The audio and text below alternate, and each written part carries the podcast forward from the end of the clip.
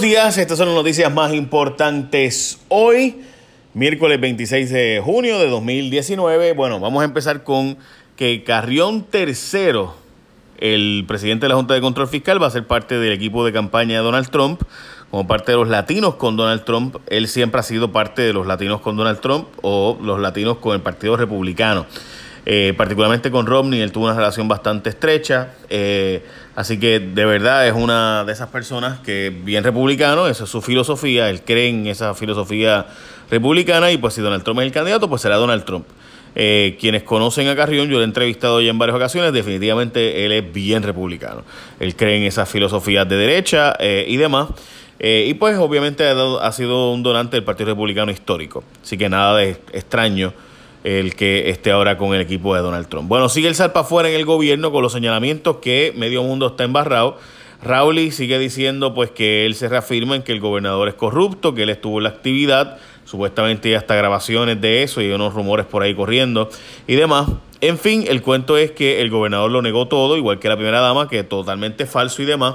Lo curioso es que eh, lo que está diciendo Rauli, en síntesis, es que el gobernador pidió a la empresa BDO que le cuadraran las cositas para que su esposa no saliera mal, en que las ayudas de huracán se aguantaban para solo darlas cuando estuviera un PNP o la propia Brigada Amada dando las ayudas. O sea, en otras palabras, que las ayudas a Puerto Rico, en vez de darse a la gente para que genuinamente fuera lo más rápido posible que llegara las ayudas, se aguantaban en Unidos por Puerto Rico para darlas cuando el PNP, eh, por ejemplo, pudiera sacar provecho un candidato en Utuado como Jonathan Tosas, por ejemplo, o una o la propia primera dama que ya iba a las actividades a eh, repartir las ayudas. Eso es en síntesis la denuncia, eh, ¿verdad?, de Rauli, que él estuvo allí cuando el gobernador hizo la petición directa de cuadrar el informe para que en una auditoría saliera todo bien. Lo curioso es que la auditoría salió bien con la parte de la primera dama y el gobierno, pero salió mal cuando la empresa privada se hizo cargo. Pues ustedes recordarán que Unidos por Puerto Rico tuvo dos fases. Una, eh, la parte donde estuvo la primera dama y el gobierno,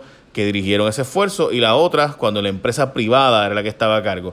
Cuando la empresa privada estaba a cargo, ahí sí hubo unas cuantas irregularidades o gastos, por ejemplo, 200 mil dólares en gastos en equipos dañados que se compraron que no servían, este, unos 1.2 eh, millones que se repartieron a, em, a, personas, ¿verdad? Y donativos y demás, a entidades y personas que eran, eran personas cercanas a la institución o a miembros de la junta de la institución.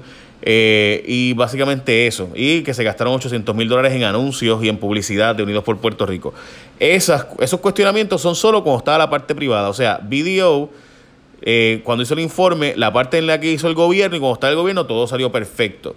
Dice Raúl y que no, que eso no fue perfecto nada, que es que el gobernador pidió traquetearle el informe para que saliera eh, todo bien. Y además de eso, pues obviamente, pues eh, dijo Raúl Maldonado padre que hay una mafia en Hacienda y demás. Todo eso te demuestra, gente, que lo que está diciendo Raúl y su papá es parte de una estrategia, en mi opinión, para decir federales nos arresten, no me arresten a mí, nos arresten a mi papá, sabemos que están a punto de arrestarnos, nos arresten a nosotros porque nosotros tenemos información que puede llevarlos a alguien más arriba, presumiblemente el gobernador y supuestamente, según el vocero de ayer, Elías Sánchez. Eso es lo que básicamente, en mi opinión, está ocurriendo aquí después de todo. Ese es el salpa afuera que tiene temblando ahora mismo a medio mundo y como saben, eh, en medio de todo este escándalo han citado al que era el la mano derecha, administrador de Fortaleza y muy cercano a Beatriz Rosselló. Estamos hablando del doctor Luis Martínez, que han sido citados para un gran jurado federal y demás. Fue esta la persona, por si acaso, que estuvo eh, preparando el acuerdo de confidencialidad, pidiéndole a los empleados de Fortaleza que no podían hablar con la gente, que by the way lo echaron para atrás después, que no podían filtrar información y que había un acuerdo de confidencialidad. Eh, y además esta fue la persona vinculada eh, eh, junto, por si acaso, porque no fue solo, a Raymond Cruz, eh, al tema este de la famosa guagua blindada y demás. Esta era la persona que dirigía la fortaleza y también era sumamente cercano al gobernador Rosselló. Para que tengan la idea, la, había otra persona que iba a dirigir la fortaleza, pero Beatriz Rosselló prefirió que fuera esta persona y bueno, pues los rumores siempre han sido muy serios eh, de cuánto control tuvo esta persona sobre el asunto de la fortaleza. By the way, salió de Fortaleza, a dirigir Fortaleza y ahora está de asesor en el Departamento de Salud. ya saben, ¿verdad? Como siempre en Puerto Rico, el reciclaje. Así que supuestamente fue convocado para que fuera a un gran jurado y los federales dicen que pues están eh, pidiéndole para que espepite todo. Veremos a ver qué pasa con eso. El ex secretario de Hacienda, ex secretario de Hacienda tendrá que comparecer a justicia también. Raúl Maldonado ha sido citado por parte del Departamento de Justicia para comparecer eh, de entre 10 y 11 de la mañana del próximo viernes y su hijo para la otra semana. Eh, suelta prenda de irregularidades su ex subsecretario de Hacienda. Como ustedes saben, él era subsecretario de Hacienda, pero había sido secretario de Hacienda antes también. Y es Juan Carlos Puig quien dijo que él no había hablado antes porque no le correspondía a él hacer este asunto, pero que eh, sabían que había tres, tres empresas y unas cuantas empresas que habían estado llevándose contratos de forma bien extraña y yo expliqué cómo funciona esto en mi programa ayer en J Rayo X, eh, cómo fue que ¿verdad? se dio todo ese proceso y demás. Eh, ahora estas empresas, algunas de ellas son eh, objetos de investigación federal y estos contratos, básicamente lo siguiente, el secretario de Hacienda actual, Raúl Maldonado, nombró a un grupo de asesores para que ¿verdad? obtuvieran un montón de información y entonces pudieran darle supuestamente asesoría a él de qué tecnología comprar y de qué equipos comprar y de qué software comprar, etcétera. ¿Qué pasa? Que después de que estuvieron toda esa información confidencial, en vez de recomendarle, mira, creo que este debes hacer esto, hacer lo otro, lo que hicieron fue que montaron compañías y le vendieron al gobierno lo que ellos entendían que debía comprársele. Básicamente eso. O sea, otras palabras, yo obtengo información confidencial de que el gobierno va a comprar y yo después se lo vendo al gobierno. Eh, en síntesis, eso es lo que se plantea. ¿Y qué pasa? Que esas empresas presuntamente contrataron al hijo de Raúl Maldonado igualmente. Por tanto, pues pareciera ser como la forma del secretario. Yo te doy un contrato a ti, básicamente todo ese grupo eran sus panas, gente muy cercana a él. Te doy un contrato a ti y tú contratas a mi hijo y cuadramos, ¿verdad? Bueno, pues básicamente eso es. Investigan en, educación por lavado de dinero. Ayudante de Keller se declara culpable del bollete. Mire, aquí hubo dos cosas distintas.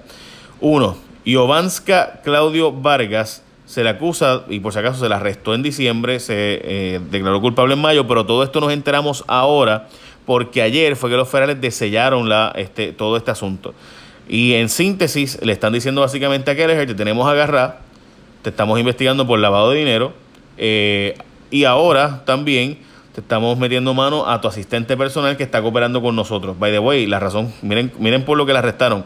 La arrestaron a Jovanska Claudio Vargas y la están, ¿verdad? Y se declara culpable por estar cogiendo Plan 8 y el, la reforma del gobierno vital, pero sí, cobrar de Kelleher, o sea, dinero de Kelleher. O sea, en otras palabras, esconder que ella estaba trabajando mientras estaba recibiendo ayudas federales para Plan 8, vivienda, ¿verdad? Obviamente, y Medicaid, que significa la tarjeta vital. Eh, ¿Qué pasa? Que ella escondió eso a los federales o la arrestaron por eso. Típicamente cuando tú haces esto es porque esa persona está cooperando y está hablando con ustedes y pues está hablando con los federales y la voy a arrestar por un cargo de cosas menos importantes que va a requerir menos, ¿verdad? menos tiempo, pero así pues yo puedo hacerle saber a Kelleher, mira, este, esto es lo que hay, te tenemos que agarrar por el lado de dinero y te tenemos que agarrar también con tu asistente personal. Veremos a ver si Kelleher coopera y tira al medio a alguien más arriba de ella, si es que pues hay alguien más arriba de la Secretaría de Educación que dio instrucciones o algo por el estilo. La legislatura aprobó amnistía para multas de tránsito y, además hay otros proyectos como el presupuesto que va ahora a conferencias. Por si acaso, la amnistía de tránsito son 15% nada más de la deuda que tengas acumulada, básicamente bastante flojo, este, honestamente, comparado con todas las otras que se han hecho. Originalmente la amnistía era de 50%, pero pues ya saben que solo fue de 15% lo que se está aprobando. Eh, recuerden que esto depende de que la Junta de Control Fiscal también la apruebe, porque todo eso tiene impacto fiscal, así que todavía no es un hecho de que esto se va a aprobar.